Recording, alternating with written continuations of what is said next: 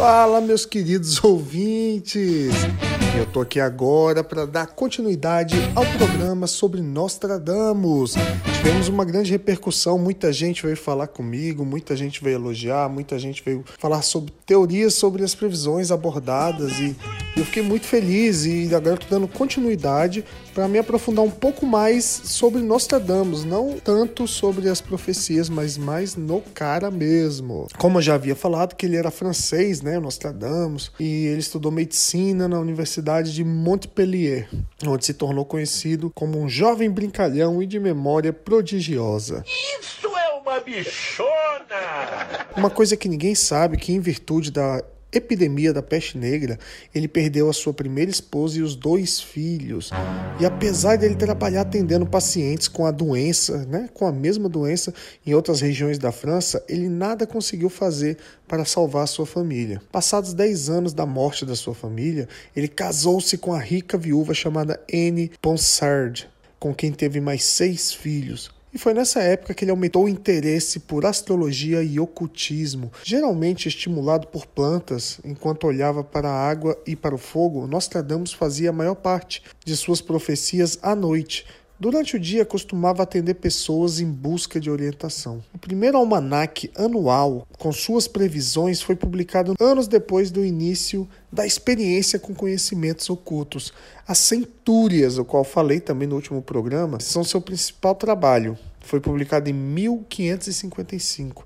As centúrias são assim chamadas por se tratar de um conjunto de 100 quadras, né, que são estrofes de quatro versos e existem em torno de mil dessas quadras divididas em centúrias. Expressam-se em língua cifrada, intencionalmente obscura, sujeito a mais de uma interpretação. É mesmo? Foda-se! Consta que Nostradamus escrevia suas profecias em linguagem simbólica por receio da Santa Inquisição, que perseguia a prática do ocultismo e condenava a astrologia, Torturas e condenações a mortes cruéis eram práticas comuns durante a perseguição religiosa perpetrada pela Igreja Católica. Eu tenho medo! A popularidade de seus almanacs abriu as portas de Nostradamus para a nobreza, tornando-o conselheiro de reis e rainhas. Uma de suas maiores admiradoras teria sido a rainha Catarina de Medici.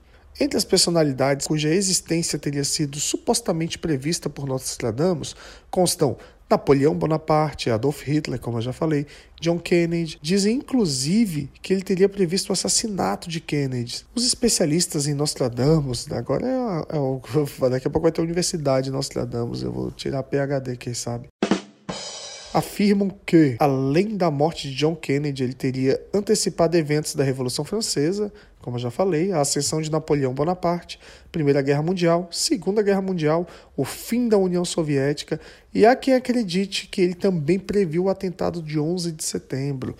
Ele é quase os Simpsons, né, cara? Nostradamus é os Simpsons, é, só que menos popular da vida real. É mesmo, é? Dizem que a destruição da cidade japonesa de Hiroshima foi provavelmente prevista nessas palavras retiradas das centúrias. Ele disse: Será encerrado fogo vivo, morte escondida dentro de balões espantosamente horríveis.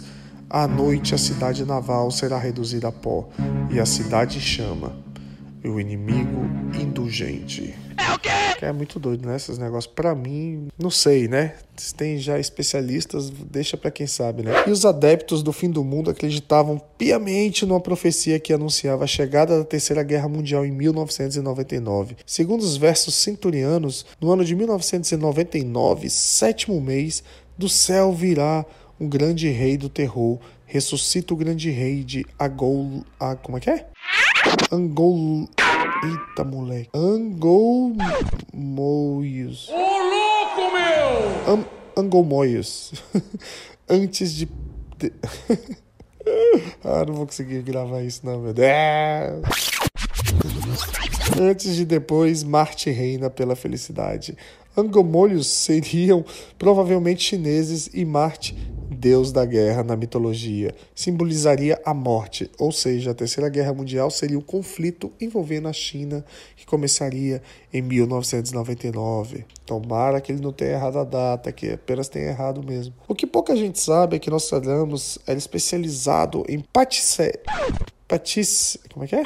Em patisserie. Patisserie. a confeitaria francesa. Suas receitas conquistaram a nobreza e o papado europeu. A geleia de marmelo hum, chegou a receber elogios até do núncio papal, uma espécie de embaixador do Vaticano, que chegou a qualificá-la como doçura celestial. O cara é foda, patroa. Os bolinhos de mazipan tinha como principal fã a rainha Catarina de Médici. Uma das receitas mais exóticas do confeiteiro Nostradamus era uma geleia de flores que levava 900 rosas como ingredientes. Nostradamus teria morrido aos 62 anos em julho de 1566. Seu corpo encontra-se atualmente na capela de Nossa Senhora da Igreja Colegial de Saint Laurent, em Salão de Provence. O cara fez torta de. Ele fez torta de rosa, velho. 900 rosas pra fazer a torta. Pra fazer uma geleia de. geleia de flores. Ai, velho, desculpa, velho. Nostradamus era uma figura, né? Que brincalhão. A casa onde ele viveu virou, virou um museu. e... Vinícius, alô Vinícius, grande ouvinte aí, grande amigo, comentou, né, sobre aquela previsão que, que foi que ele tinha feito sobre possibilidade de Kim Jong-un, né, no caso que os especialistas, né, a galera que segue o Nostradamus diz que seria Kim Jong-un que iria morrer, né, que seria o imperador que iria morrer e ia ser passado o, o bastão, né, para um próximo herdeiro consecutivo. Caraca, qual é a palavra? A pessoa que vem depois, pronto. Só que esse meu amigo falou que, que provavelmente poderia ser o Putin, né? Essa pessoa, esse cara que tá aí no poder há tanto tempo que pode cair. Poxa, já pensou se fosse? Ia ser massa. Foi mal aí, Rússia. Mas Putin tá, tá Putin demais, já passou dos limites. E é isso, galera. Espero que vocês tenham gostado desse programa dos nossos. Eita, do Nostradamus e tenha se divertido tanto quanto eu. Eu peço que você deixe aí, cara, cinco estrelinhas, divulga o podcast também e qualquer questão manda aí mensagem para mim, vai lá no Instagram no Éder Gonorante com Temudo e fala comigo, galera. Um forte abraço e obrigado mais uma vez pela audiência e por tornar este podcast relevante e divertido para todos. Valeu, galera. Forte abraço.